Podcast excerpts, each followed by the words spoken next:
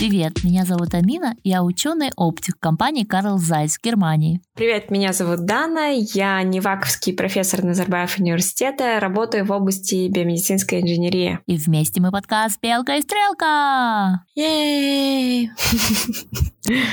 Как вы помните, мы обещали весь июль провести в отпуске, отдохнуть, зарядиться и снова пуститься в бой. Но, к сожалению, планы немножечко поменялись, и мы решили подготовить для вас этот бонусный эпизод. Он выйдет в рандомный день, рандомной неделе, э, зависит от того, когда наш звукач DOS сможет его обработать. Зачем этот эпизод нужен? Мы хотим представить вам ребят, которые ведут MedSupport KZ. MedSupport KZ — это информационная поддержка врачей. Мы с Даной уже больше месяца по-моему, уже полтора да, месяца. Да, полтора, наверное. Помогаем вместе с другими волонтерами врачам Казахстана и врачам СНГ. Мы переводим научные статьи с английского языка на русский и казахский. Причем мы переводим не просто весь текст, да, а делаем краткие обзоры, да, то есть дайджесты по статьям, чтобы нашим врачам не надо было сидеть по три часа после смены и читать всю вот эту научную литературу. Все, что сейчас делается для лечения коронавируса является экспериментальным лечением. И очень важно, чтобы у врачей были последние сведения. Сейчас в MedSupport KZ, вот э, на сегодня, 5 июля 2020 года, нас 95 человек, по-моему. Да, да, да. Нас, э, нас очень много. И мы все ученые. То есть среди нас есть врачи, но большинство из нас ученые. Среди нас большинство ученые, которые уже защитили свою PhD, и есть PhD-студенты it's как бы, ну, мы из разных областей на разных ступенях карьеры. Зачем такому большому количеству людей помогать врачам? Потому что мы хотим помочь всему Казахстану. И с недавних пор мы стали делать, возможно, вы заметили нашу активность в Инстаграме, мы теперь помогаем не только врачам, но и доносим эти научные сведения до обычных граждан. Мы с Даной подумали, решили, что каждый гражданин Казахстана должен по мере своих сил увеличивать свои знания в области коронавируса, потому что это единственный способ, как остановить панику. И сегодня нам в этом помогут ребята из MedSupport KZ. А, Дана взяла у них интервью, поэтому она сидит такая молчаливая. Свою норму она уже сегодня выболтала. Вот. И ребята ответят на два вопроса. И мы подготовили, э, э, так, у нас был консилиум целый с Аминой, мы подготовили парочку вопросов. Какой факт о ковиде больше всех их удивил? Особенно мне было интересно это услышать от вирусолога и от врачей, потому что их очень сложно удивить э, коронавирусом на самом деле. И какое исследование, которое они прочитали, они считают, что должны прям знать все.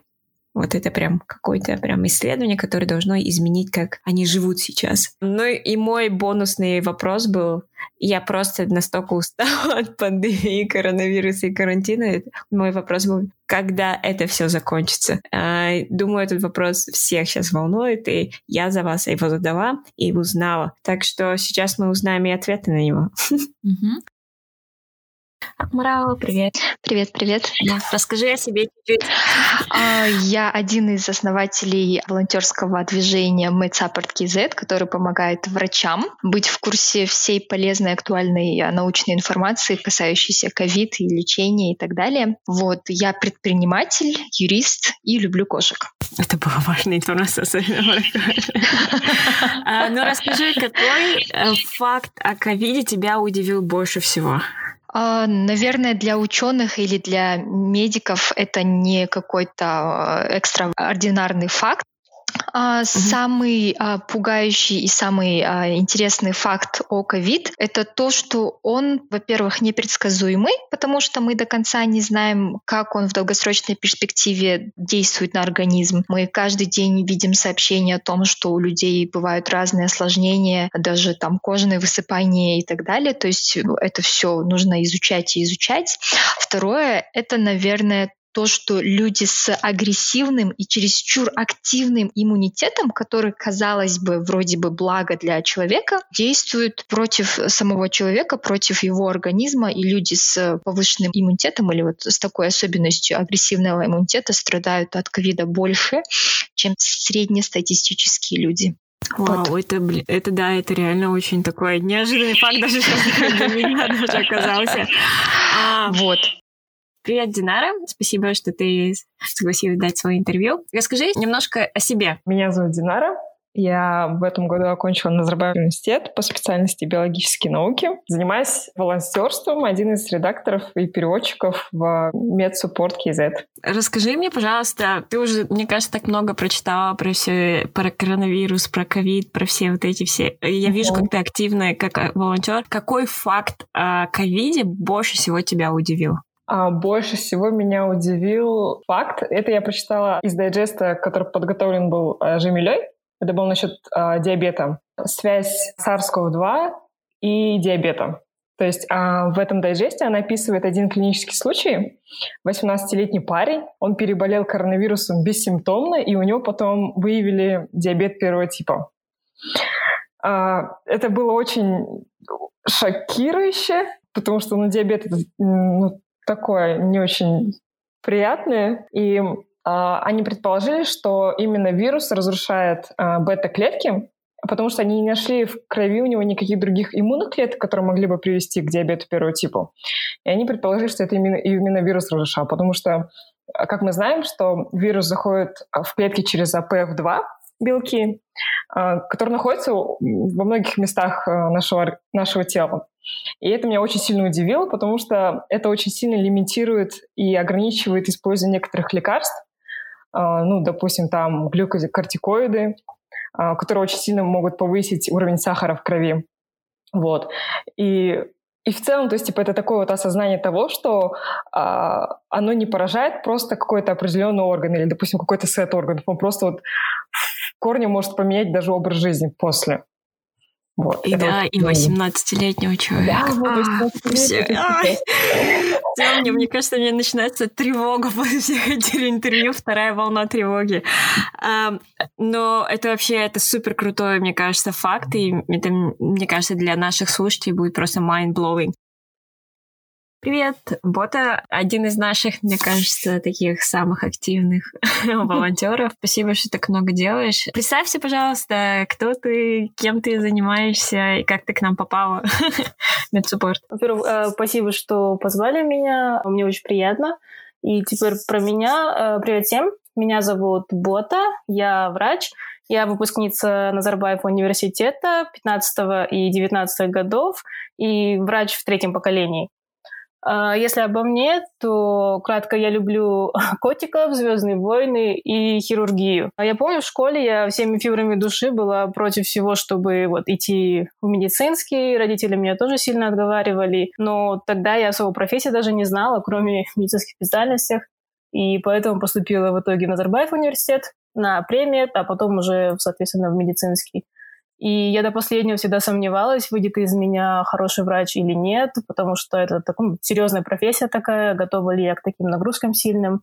Но на третьем курсе у нас началась практика. Я попала в операционную и просто влюбилась в это. И мне кажется, я бесила всех остальных преподавателей, кроме хирургов, потому что постоянно пыталась бежать именно к хирургам, учиться, что-нибудь новое ну, узнавать. И я планирую, в общем, продолжать свое образование в этом направлении хирургии, пока у меня перерыв из-за ну, коронавируса. И поэтому я решила больше продвигать медицинское образование для всех, в плане базовое, потому что, мне кажется, очень много проблем происходит от того, что люди просто не понимают некоторых базовых вещей. Ну, вспоминая, как у нас биология, химия преподавалась в моей школе, это просто было ужасно. Поэтому Инстаграм — это такая площадка, которая позволяет э, донести какую-то информацию, понятно, для огромного количества людей. И начинание медсаппорт позволило мне тоже ну, найти очень много похоже думающих людей, и присоединиться вот к такому массовому движению. Да, мне кажется, вот сейчас, в данный момент, мне кажется, люди наконец-то поняли, что у них не хватает знаний. Потому что раньше как-то это все обходилось, это как бы не чувствуешь надобность, да, вот этой анатомии, биологии. Угу. А сейчас как бы такой вакуум, как бы, а что вообще, какая разница между вирусом и бактерией? Уже даже такие вопросы бывают. Я знаю, что ты много сейчас, мне кажется, читала и узнавала про ковид. Мне очень интересно узнать, какой факт о ковиде больше всего тебя удивил. Вот прям ты такая, вау, это типа, this is mind-blowing. Uh, ну, на самом деле, я вот думала об этом, и про саму болезнь меня вот ничего так сильно не шокировало, наверное, потому что я вот только недавно закончила университет, и в медицинском мы всегда проходили, ну, вот эти все самые страшные, редчайшие, там, тяжелые заболевания какие-то, И когда ты это проходишь, и потом ты заканчиваешь урок и идешь всегда какие-нибудь гуглить страшные картинки и сразу отсылаешь все друзьям. А, поэтому это как-то было для меня не так ужасно. И я помню еще после уроков микробиологии мы тогда проходили, ну, вот все как раз бактерии, вирусы, грибки, какие-то паразиты. У меня после этих уроков чуть ли не паранойя была всегда. Я дезинфицировала просто все поверхности, постоянно мыла руки, хотела постоянно ходить в каком-то костюме химзащиты, что, в принципе, наверное, сейчас у нас всех происходит.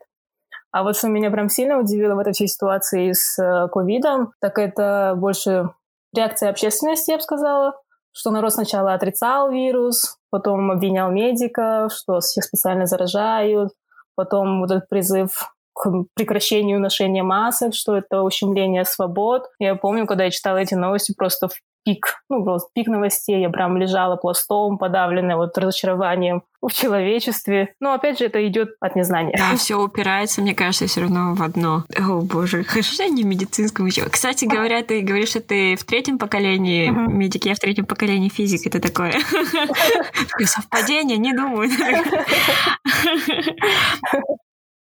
Привет, Карима. Расскажи нам, пожалуйста, чуть-чуть о себе. Привет.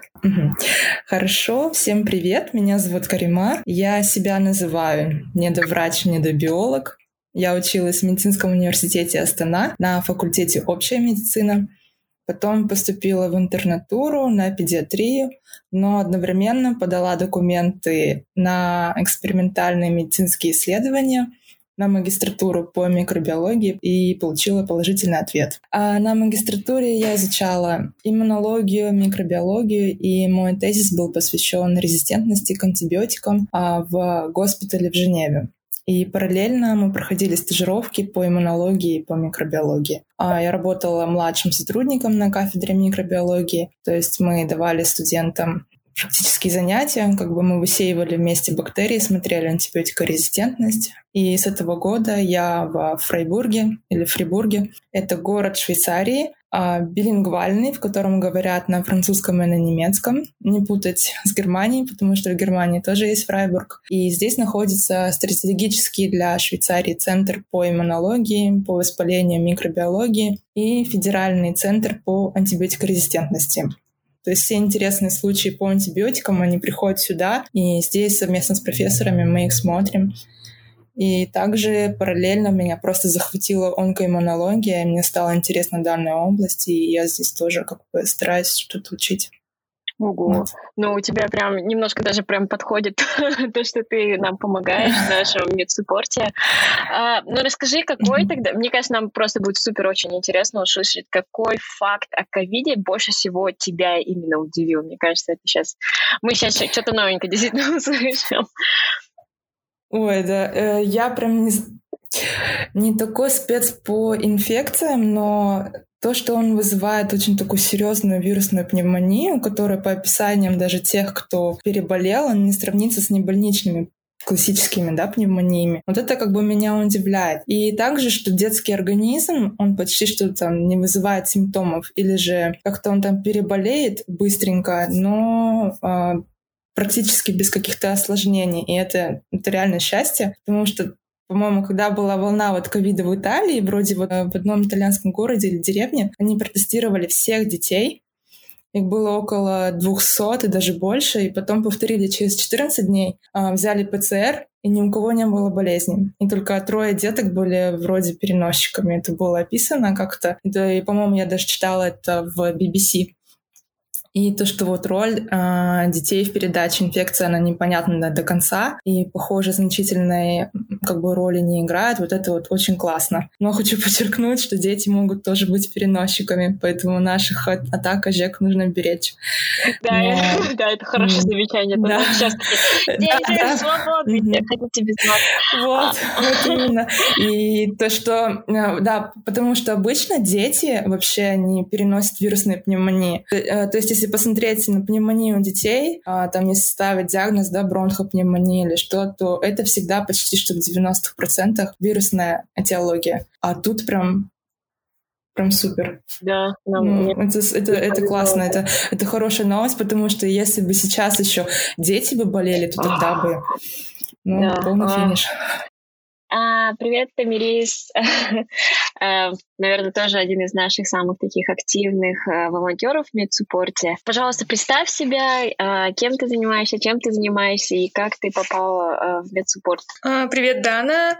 А, я студент Назарбаев университета, получается, факультет химии, закончила третий курс, но мне всегда было интересно и биология, и химия, мне как бы нравится именно пересечение этих двух наук. И, ну, как бы я в будущем хочу пойти в фармакологию, участвовать, ну, э, изучать лекарства, их взаимодействие на клетки организма. Про MedSupport я узнала, наверное, просто из сторис, потому что очень много студентов Назарбаев университета репостило твой пост, и после этого, ну, мне стало интересно и захотелось помочь, и так я и попала в MedSupport. Е, это была судьба. А, получается, я бы хотела просто спросить, а, мне кажется, так много уже прочитала, так много уже с самого начала, мне кажется, ты в этом в ковид-теме. Какой факт о ковиде тебя больше всего удивил, что ты прямо так, вау, типа, вот это вирус? Ну, наверное, то, что я вот переводила одну статью про то, что ковид, он поражает не только легкие, как все думают, а вообще, в принципе, э, эндотелий. И поражение органов зависит очень сильно от э, экспрессии вот этого рецептора, AC, APF2 получается. И то, что помимо поражения легких мы можем наблюдать разные осложнения. Были очень много случаев поражения почек, поражения невро... ну, неврологические осложнения. Э, была статья, то, что может как-то привести к диабету, то, что к повышенному давлению, э, тромбоэмболии, да, очень много всего. Хотя э, большинство людей думают то, что это касается только дыхательных путей. Но на самом деле это не так, к сожалению. Меня больше всего поразило, что как бы все это начиналось, что это просто простуда какая-то, но на самом деле она может привести к большому количеству осложнений. Да, ты права. Мне кажется, мы еще после этой пандемии еще будем долго приходить в себя. Все, кто переболел, еще будем долго аукиваться вот эти все болезни на нас. Да. А. Меня еще больше поражает, как люди спокойно говорят, ну, переболею и все. Но на самом деле да. это же неизвестно, какой ну, как бы долгосрочный эффект у этой болезни. Угу. Даже сами легкие, как бы поражение легких, как бы тоже это потом не очень да, кайф да. с этим жить. Привет, Юра, как дела? Надеюсь, у тебя хорошо. А наш следующий волонтер — это Юра. Пожалуйста, представься, расскажи, как, что и почему. Так, ну, всем привет, меня зовут Юрий. Сейчас нахожусь в США и делаю докторскую диссертацию по вирусологии. А, более конкретно по молекулярной вирусологии. Но с, с недавнего времени наша лаборатория также переключилась на исследование коронавируса SARS-CoV-2. Это ход-топик. Я как понимаю, да. все сейчас этим занимаются. Очень круто, что ты вирусолог. Мне кажется, мы сейчас вообще классный такой получим этот а, инсайт. Расскажи нам, какой факт о ковиде вот тебя больше всего удивил? Я не знаю, мне кажется, тебя сейчас реально сложно удивить как вирусолога, но вот что тебя больше всего удивило о ковиде? Меня больше всего удивляет его м, шиповидный белок, то есть так называемый S-протеин по-английски или спайковый mm-hmm. белок обычно называют. Согласно некоторым исследованиям, э, вот если помните, раньше была так называемая атипичная пневмония, которая вызывалась вирусом SARS. Mm-hmm. Вот, эм, спайковый белок нового коронавируса, SARS коронавирус 2, он сцепляется со своей целью, с рецептором ACE2, в несколько тысяч, тысяч раз сильнее, чем белок от вируса, вызвавшего атипичную пневмонию почти 20 лет назад. И согласно многим данным, это является фактором, который сделал этот вирус намного более заразным. И то есть это один из факторов, из-за чего у нас такая сейчас пандемия, и вирус проник практически там в каждые уголки мира, и проник даже, и заразил даже э, племена коренных американцев, живущих в джунглях, и проник вообще в, чуть ли не в каждую отдаленную деревню мира. Mm-hmm. Из-за такой мутации. То есть, то есть тебя больше удивляет то, что он настолько как бы... Э, как это называется, когда он супер же такой распространяется? Когда он а, viral, очень да, контагиозный. Такой, да, очень контагиозный. А, да, кстати говоря. Вот это sense. просто вот эта вот физика. Эта симуляция была mm. сделана би- биофизиками, которые использовали методы биоинформатики, и они определили силу этого сцепления с белком мишенью. Меня очень сильно удивило свое время. Классно. Следующий вопрос, который бы я хотела спросить у наших волонтеров, так как мы за последнее время прочитали очень много разных исследований, у нас на канале вы можете найти более 300 разных переводов, адаптаций, дайджестов. И Расскажите, пожалуйста, мне кажется, нам всем будет интересно, какое исследование о ковид, по вашему мнению, должны знать все? Я как человек, который не ученый, не врач, не медик, а я бы хотела, чтобы мы, как люди, которые живут в условиях тяжелейшей пандемии, чтобы не потерять себя и свой разум, побольше знали о когнитивных искажениях, потому что это влияет на наши повседневные решения, на наши действия и то, как мы вообще воспринимаем информацию и так далее. Когнитивные искажения, они присутствуют везде. Вот самое опасное, наверное, когнитивное искажение — это склонность к подтверждению. Когда человек имея какую-то предвзятость, либо какую-то изначальную точку зрения во время поиска, во время анализа другой информации, мысленно отсекает все, что противоречит его первоначальным убеждениям, все, что ставит под сомнение, неосознанно или осознанно вообще не воспринимает то, что сказала бы ему, что его старые убеждения, его старые догмы и так далее не работают, потому что Каждый день мы просыпаемся, и каждый день появляется очень много информации. Очень много, много вещей, знаний устаревают, и мы вынуждены жить в таком темпе. И для того, чтобы не сойти с ума и чтобы не быть жертвой а, прогресса, нам нужно быть гибкими. Не только в каких-то действиях, но и в образе мышления. Поэтому перепроверять свои убеждения, отказываться от них, если они а, ложные, нужно уметь и нужно понимать, что все убеждения, которые у нас есть, они в конце концов станут а, нерелевантными а, к нашей реальности, которая сейчас есть. Второе когнитивное искажение, которое я бы хотела сказать, это генерализация частных случаев, когда независимые разные ситуации, разные факты, разные события одним или группой человек интерпретируются как вещи, имеющие между собой какую-то связь они объединяются, и так появляются теории заговора. То есть, например, я, как человек, в самом начале пандемии вспомнила о том, что в ноябре, а в декабре я читала в одном научно-популярном журнале несколько статей о супербактериях, о каких-то грибках, которые очень смертельны для людей, и что это может вызвать новую пандемию. А эти э, бактерии грибки появлялись из-за таяния ледников и так далее и я подумала, интересно, эти статьи вышли, потому что нас готовили к этой пандемии. Наверное, это все было не случайно, но потом я поняла, что нет, а, просто эти исследования независимые, это просто совпадение, да, действительно, такой риск есть, из-за таяния ледников мы можем столкнуться с новыми бактериями, на которые у нас нет вообще иммунитета, вот, а пандемия, связанная с ковид, она не имеет к этому отношения.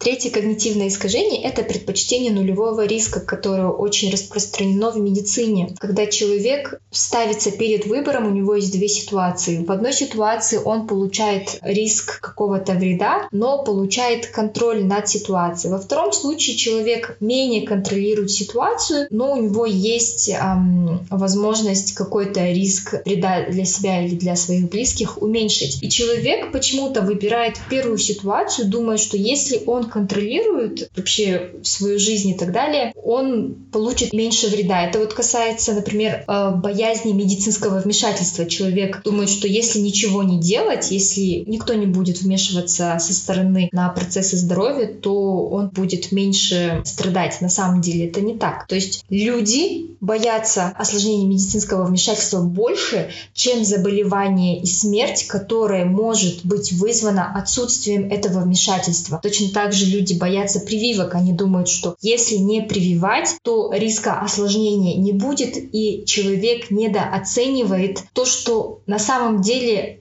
контроля в этой ситуации у него нет. Он думает, что он контролирует. На самом деле это не так. Мы не можем предугадать и предсказать, маленький ребенок может ли подхватить какой-то смертельно опасный вирус или нет. Поэтому если преодолеть это когнитивное искажение, то мы получим более здоровую нацию, более здоровое население. Четвертое когнитивное искажение, которое я бы хотела отметить, это касается людей науки, это касается научных популяризаторов, это касается людей, которые выстраивают коммуникации или должны донести до людей какую-то информацию. Это проклятие знания. Когда человек, который имеет какой-то пласт знаний, не может об этом рассказать или не может донести информацию с точки зрения человека, который этой информацией не владеет. То есть, например, если бы Дана, ты со мной разговаривала бы сложными медицинскими терминами, там, микробиологии, биологии и так далее, игнорируя тот факт, что у меня нет биологического образования, естественно, я бы ничего не поняла. И точно так же касается это санитарно-просветительской работы. Нужно говорить с людьми на понятном им языке и ставить себя на место,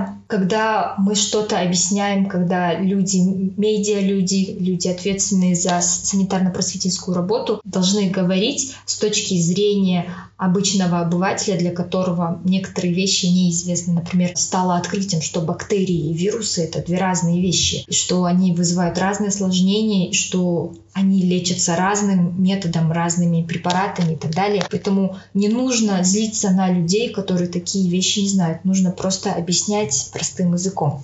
По идее, вот мне кажется, допустим, именно для вот людей, которые вот далеки от биологии, допустим, или медицины, им очень важно знать, как вообще работает ковид.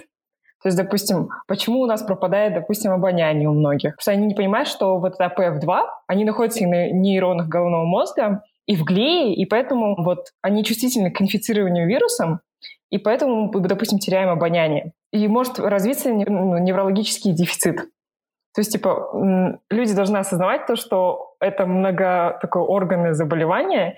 И что мне очень нравится, и что я считаю, что люди должны знать, это то, что, допустим, в случае легких и, и в сравнении, допустим, с почками, о которых я сейчас очень много читаю, в почках э, нету такого вот inflammatory процесс, там нету э, вот воспалительных процессов каких-либо, которые влияют на развитие э, проблем с почками. И поэтому они считают, то, что именно вирус сам по себе, из-за того, что он ингибирует АПФ, что приводит к накоплению, допустим, токсичных ангиотензина второго и еще брадиканина, кажется, и это приводит к последствиям. То есть, мне кажется, очень важно сейчас, в принципе, всем читать про корону и вот наполнять свои мозги знаниями. То есть я не могу выделить какой-то определенный артикл, но я хочу, чтобы люди осознавали вот обширность всего.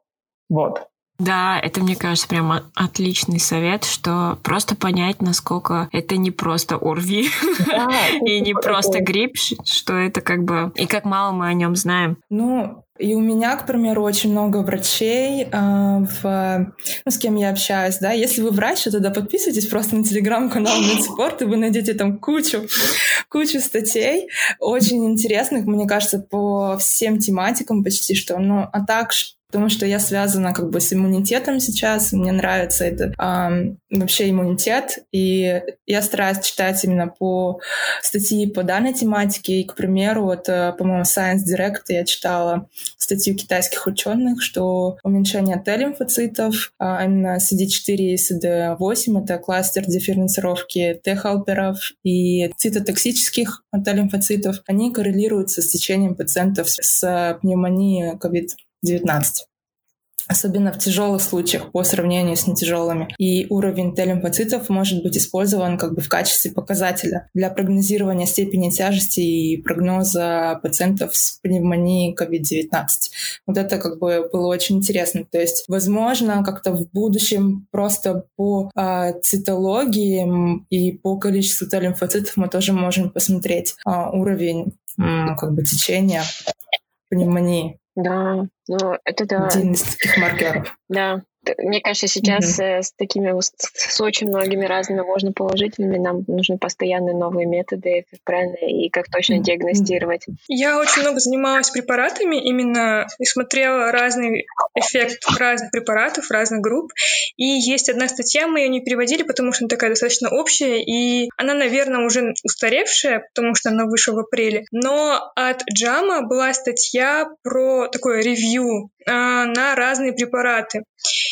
И что меня как бы удивляет, то, что на каждый препарат в конце написано «нет доказанной эффективности» и везде противоречивые результаты.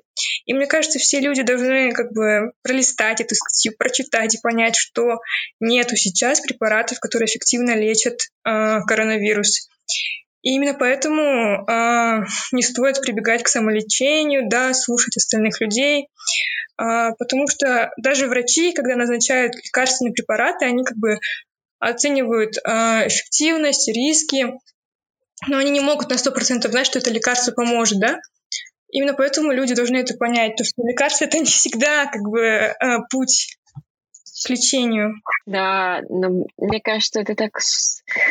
Это, это, мне кажется, для меня это тоже было немножко такой mind-opening, когда я вот увидела такой лист лекарств, да, противовирусных, и ты понимаешь, что все попробовали. Люди, мне кажется, прям все сейчас, все врачи все попробовали, и нет, действительно, прям нет лекарства. И это, это не просто так говорят, да, как бы впустую. It is, как бы, that's how it is.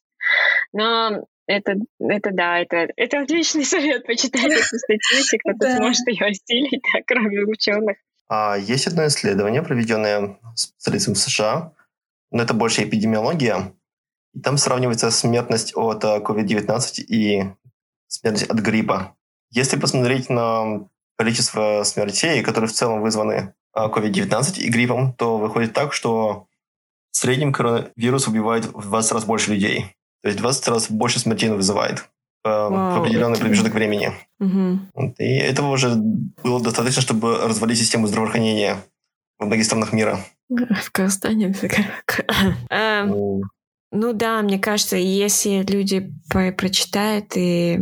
Ну, я не знаю, наверное, это такое, что должны люди понять, что да, это вирус, это не очередной грипп или ОРВИ, или что они там думают, что это намного серьезнее. И самый последний вопрос, который ждут и хотят узнать от вас все, включая меня, когда, когда все это закончится, скажите нам, пожалуйста, дайте нам этот свет в конце туннеля. Давайте спросим у наших волонтеров, и что они думают об этом.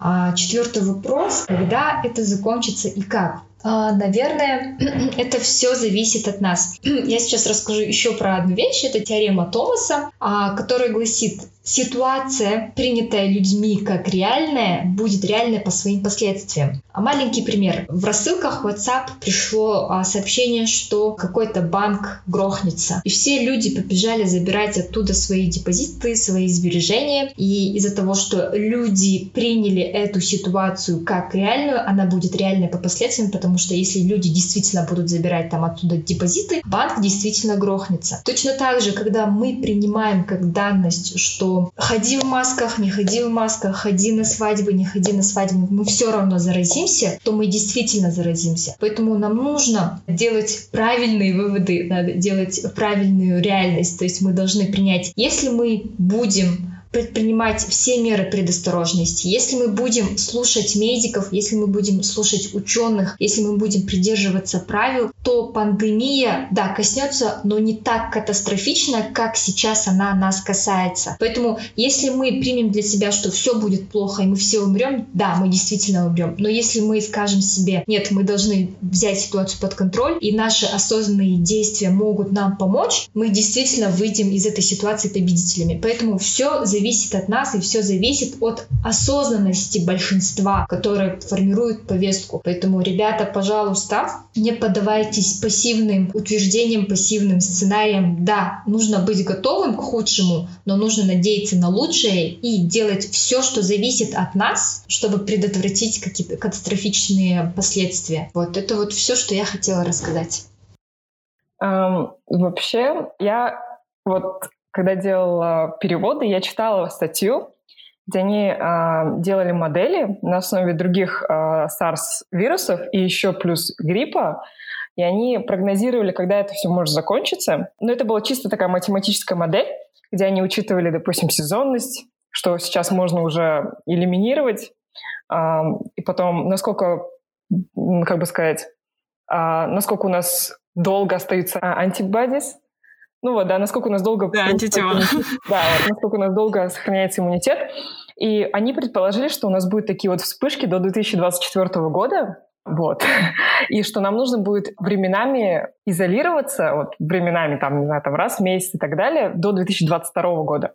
Допустим, ну, они, они не учитывали разные социальные и экономические штучки. То есть, допустим, если мы берем в случае с Казахстаном, а, то если, допустим, у нас не будет каких-то сопутствующих а, вспышек, допустим, что происходит там в Йемене, да, то есть это и холера, и а, гражданская война, и корона, и все в этом духе. То есть я не думаю, что они в скором времени оправятся. Вот. Это еще с учетом того, что у холеры есть как бы протоколы, есть и вакцины и так далее, но все очень плохо у них. Вот. И, допустим, мы не можем себя сравнить с Южной Кореей или Японией или Китаем, где все, в принципе, хорошо, и у них есть у них другая дисциплина, у них есть свои фармкомпании, которые могут поддерживать социум, у них есть свое производство там, эквипментов, типа вот эм, маски, перчатки и так далее. Вот, это поэтому у всех все варьируется. Но мне кажется, в Казахстане в силу людей, которые не верят в корону, в силу людей, которые не защищаются, в силу людей, которые настолько не любят себя и не любят э, окружающих, что ходят на всякие там закрытые тусовки и так далее, что это, ну, это все видно, я не понимаю, как это, как это вообще происходит, зачем они это делают. Вот. А в силу всего этого, я думаю, что у нас это будет до где-то середины 2021 Вот.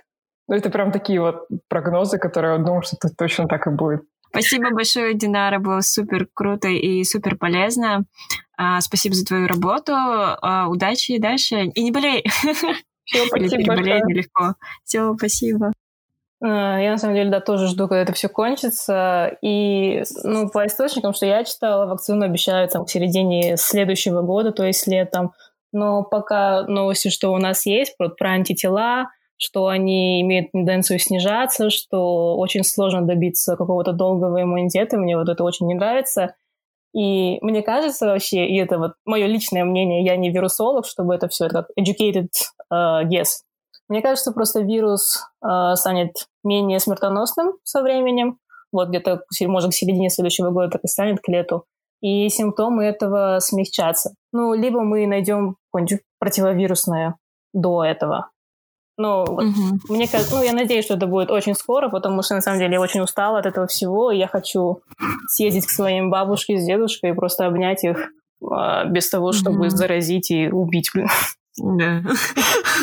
да, на самом деле была такая теория, по-моему, даже в Нью-Йорке, там, а, по-моему, ученые увидели, что вирулентность снижается, но это опять такой маленький sample size, и они такие maybe, maybe, uh-huh. поэтому мы ждем, когда результаты из других больших городов тоже. Ну да, тут можно смотреть на э, историю, на, стар... uh-huh. старые пандемии, они все равно со временем снижаются еще до науки же это да, было. Да, да. Спасибо тебе большое, это было супер полезно. И надеюсь, эта пандемия в какой-то момент сделает для людей тоже плюс. Они будут заинтересованы медициной, анатомией, биологией и подкачают себя. Так что в этом плюс тоже есть. Спасибо тебе за твою работу.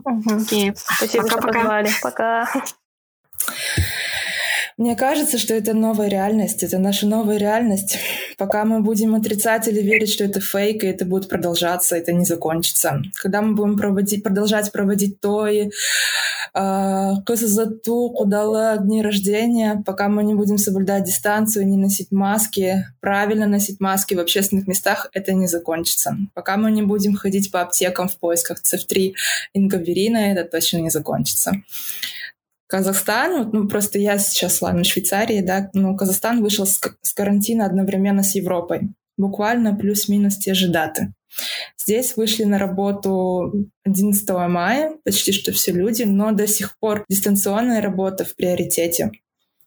А, прирост пациентов вот до сих пор с 11 мая он составлял от 8 до 10% в среднем по всей Швейцарии. То есть швейцарцев, наверное, в крови дистанция, мне кажется. И маски не были обязательными, да у нас и такой карантин не был сильно строгим. А здесь можно было заниматься спортом, ходить, ну, гулять на улице, но все равно прирост был очень маленький. А хотя сейчас с отпусками, с каникулами он вот пошел, и 30 июня он составил 100 больных за день. Это был рекорд такой, антирекорд. И теперь с понедельника маски стали обязательными в поездах, в, в автобусах, в трамваях. И в Казахстане я же поняла, как только все вышли с карантина, все побежали по ресторанам. Да, я понимаю, что это нужно, социальная жизнь, все соскучились, но если мы будем продолжать в том же духе, то будет только хуже. Я не знаю, когда это закончится, но тогда, когда, наверное, вакцину изобретут, та страна, которая найдет вакцину, она очень разбогатеет. Сейчас идет, да. Сейчас идет гонка.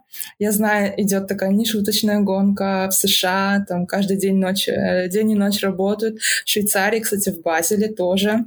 24 на 7 на Вартис ведет испытания. Вот и буквально тоже вчера э, читала, что во Франции Одна компания остановила свои исследования по разработке вакцин, так как у них ну, не получалось. Но вроде Санофи и Институт Пастера в Париже они продолжают. В Китае тоже тестят вовсю. Ну, идет гонка. Надеюсь, что найдут. Но мне кажется, через 2-3 года только мы получим вот прям такую вакцину. И это минимум.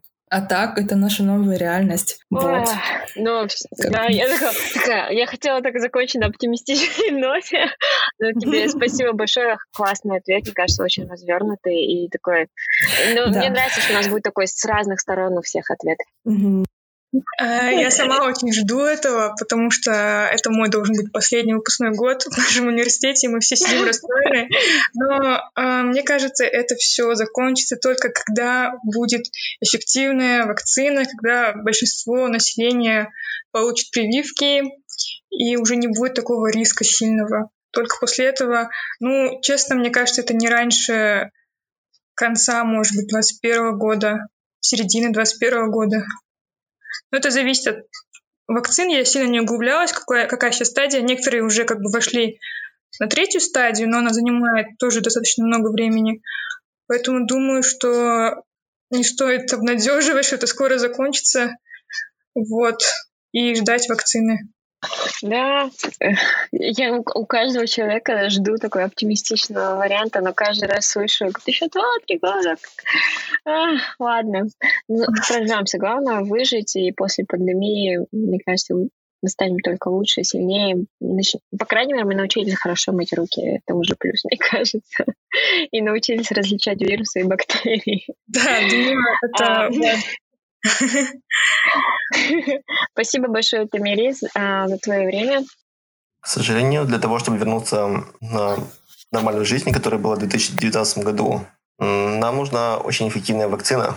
Нам нужна вакцина, которая будет эффективно нас всех защищать. И в таком случае мы сможем вернуться к нормальному образу жизни, который был у нас до пандемии.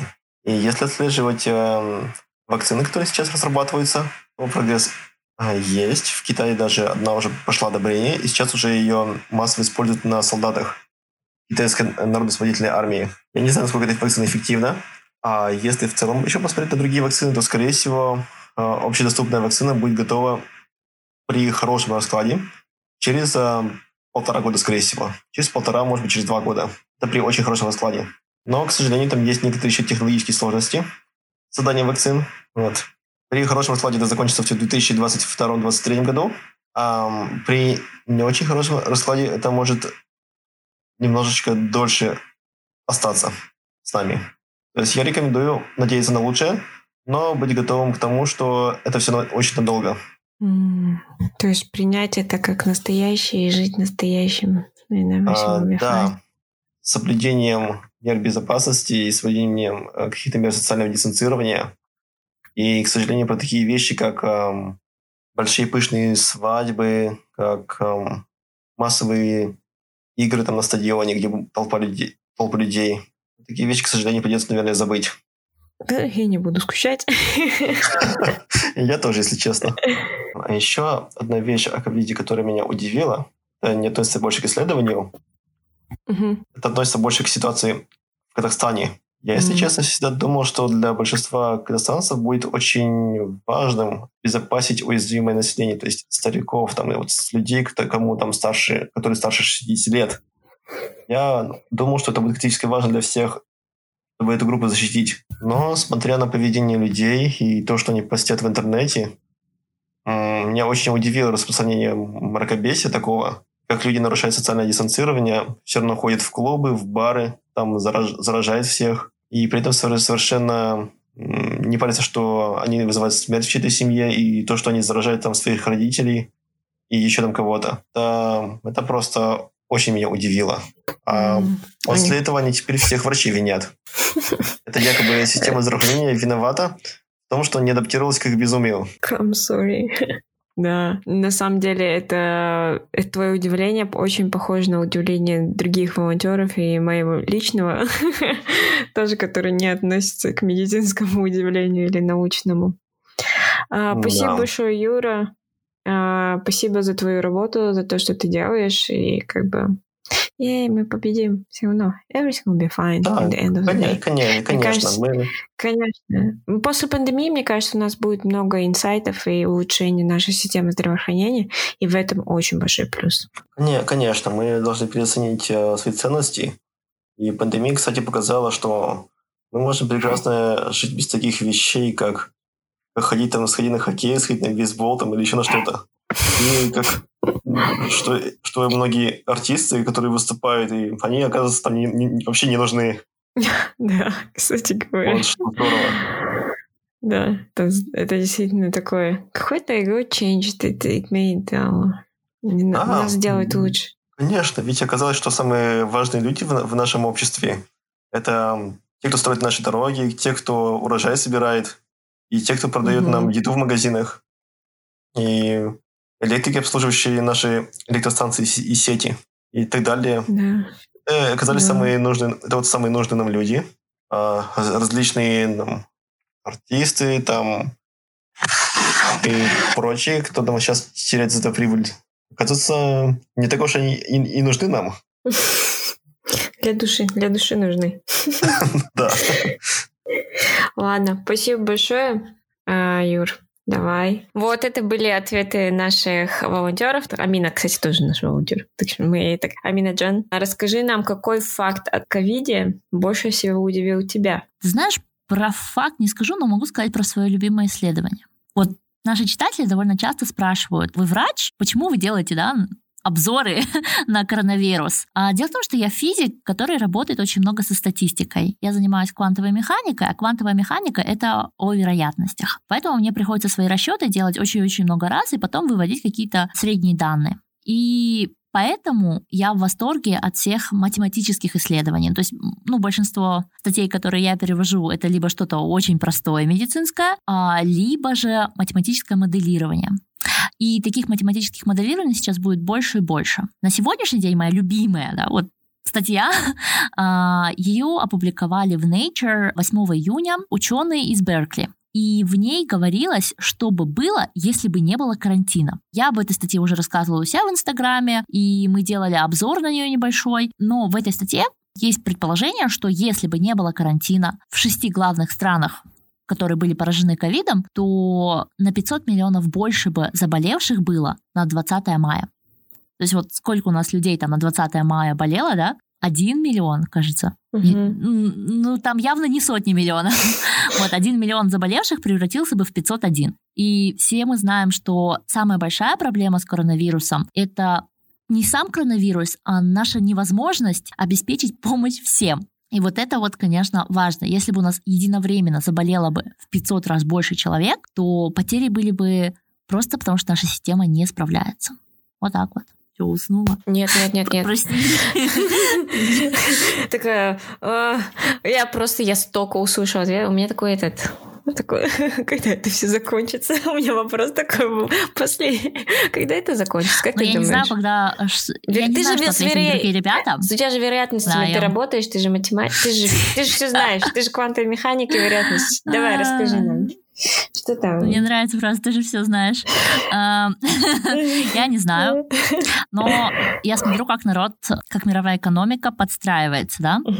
И я вижу, что все вот это не наладится до конца 2021 года. Ну, то есть я вот не очень уверена, что я до конца 2021 года смогу поехать в Казахстан своим родителям. Это меня очень беспокоит. Вот. Возможно, ситуация будет где-то улучшаться, э, где-то ухудшаться, но вот так, чтобы весь мир снова вернулся к какой-то более-менее стабильной жизни, которая была до коронавируса, ну, до этого нам еще далеко. Наверное, я сейчас тебя расстроила. Остальные ребята ответили более позитивно? Нет. Ты, ты на самом деле... Самое позитивное я. Все, на этом моменте можно закрывать подкаст. Да, на самом деле ты такой the most negative one. Не шучу. А, там были такие достаточно, мне кажется, в среднем и более-менее примерно похожие взгляды, как, как и когда это должно закончиться. Ты думаешь, мы не сможем путешествовать до конца 2021? Мы не сможем надежно путешествовать. Ну, то есть, вот, например, вот смотрите, в июне у нас сняли локдаун, да? И, по идее, в июне я могла путешествовать в определенные дни а, между Германией и Казахстаном. То есть это было разрешено с обеих сторон. А Казахстан включил Германию в определенный список. Германия уже готовилась именно из Казахстана впускать.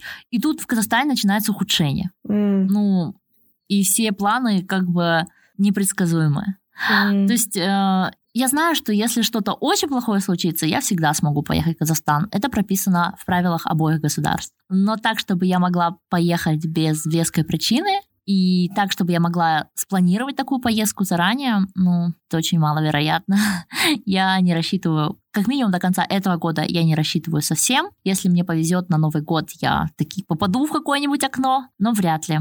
Пока наши люди не захотят взять ответственность на себя, Mm. а, я не смогу попасть в Казахстан. Поэтому, пожалуйста, когда вы слышите этот подкаст, читайте наши посты, не думайте, что мы...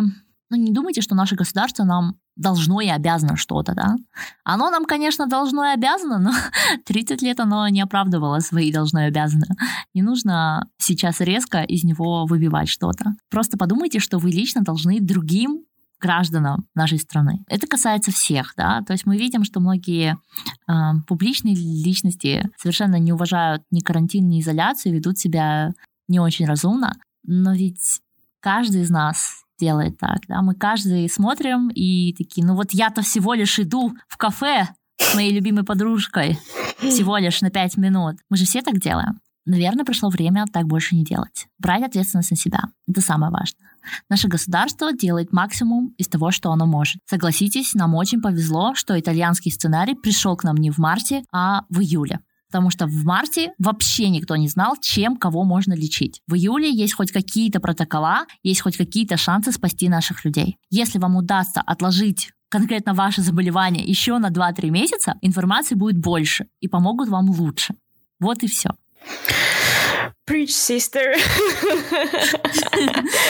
Ладно. Да, не, на самом деле, вот Амина меня все время возвращает на землю, когда я там начинаю биться в истерике, и там все, у меня конец света, но we'll be fine, we'll be fine. Просто, может быть, не так быстро, как мы сейчас Просто хотим. не со всеми. Да, не со всеми, не быстро и не равномерно, но все будет хорошо.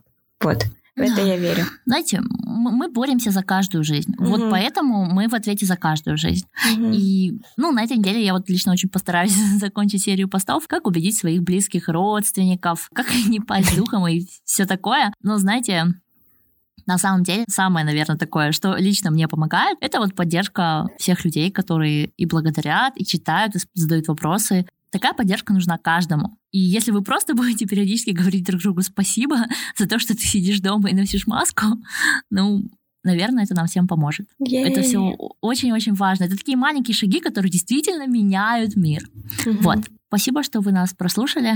Надеюсь, этот бонусный эпизод будет не самый длинный. А, И есть вероятность, что он будет длиннее всех наших основных эпизодов. Вот. Оставайтесь здоровы, Да. носите маски и изолируйтесь. Да. Пока-пока. Пока-пока.